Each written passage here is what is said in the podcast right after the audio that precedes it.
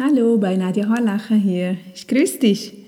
Heute wieder mal mit einem Bericht aus meinem Gratisbuch Erfolgreich im Alltag. Wir sind auf der Seite 94 und zwar mit dem Thema Erfolgreich in der Arbeitswelt. Warum finde ich keinen Job? Du kannst nicht einfach nur ein Arbeitnehmer sein. Integriere dich bei deinem Arbeitgeber. Überlege, wie du handeln würdest, wenn es deine eigene Firma wäre. Frage deinen Chef, warum man dies oder jenes auf eine bestimmte Weise handhabt, damit du die Dinge besser verstehst. Denke nicht nur über deine Arbeit nach, betrachte das Ganze. Sei ein wertvoller Mitarbeiter für das Unternehmen. Deine Bewerbung. Du willst bei einer speziellen Firma arbeiten? Bereite dich vor, indem du in deinem Lebenslauf gezielt Qualifikationen, Stationen aufführst, welche für diese Firma wichtig sein können. Nimm nicht einfach nur deinen Lebenslauf und drucke ihn zahlreich aus, um ihn ohne weitere Beachtung abzusenden. Überlege dir bei jeder Bewerbung, was sucht diese Firma? Wie muss die Person sein, die Interesse weckt? Frage dich, passe ich überhaupt auf diese Stelle?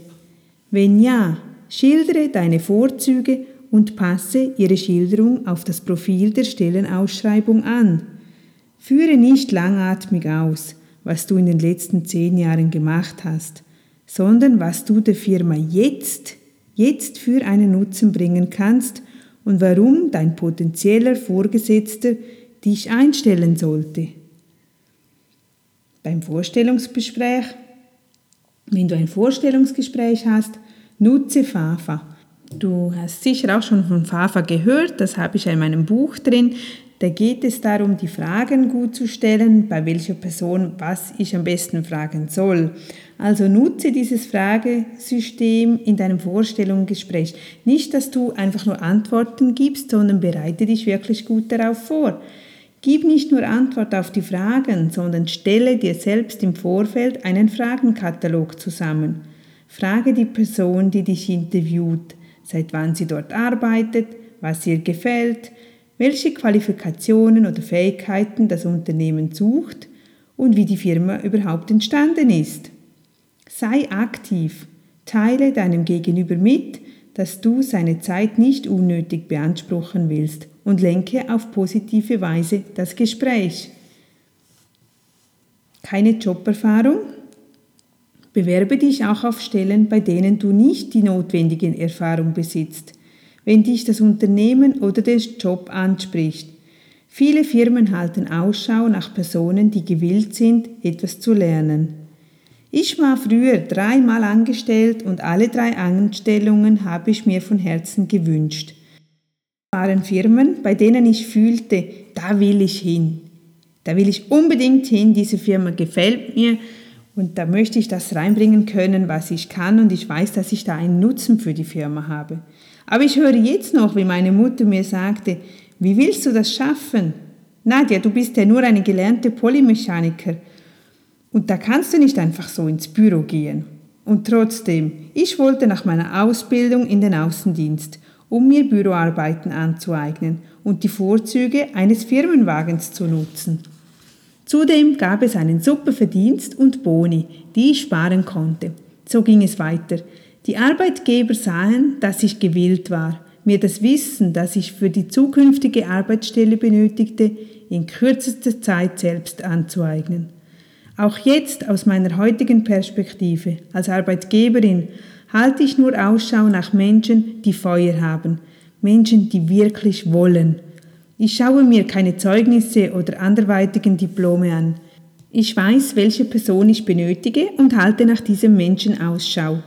Von zehn Menschen ist meiner Erfahrung nach vielleicht eine Person dabei, die richtig motiviert ist. Deshalb erachte ich als wichtig, dir zu sagen, gib alles und setz dich voll ein. Dein zukünftiger Arbeitgeber wünscht sich motiviertes Personal. Konfrontiere ihn jedoch nicht mit einem Haufen neuer Ideen, Veränderungsvorschläge und ähnlichem.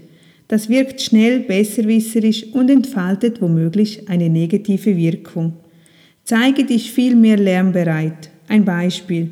Wenn du die geforderte Fremdsprache nicht oder nicht gut genug beherrschst, zeige Einsatz und versichere, diese in einer angemessenen Zeitspanne zu lernen.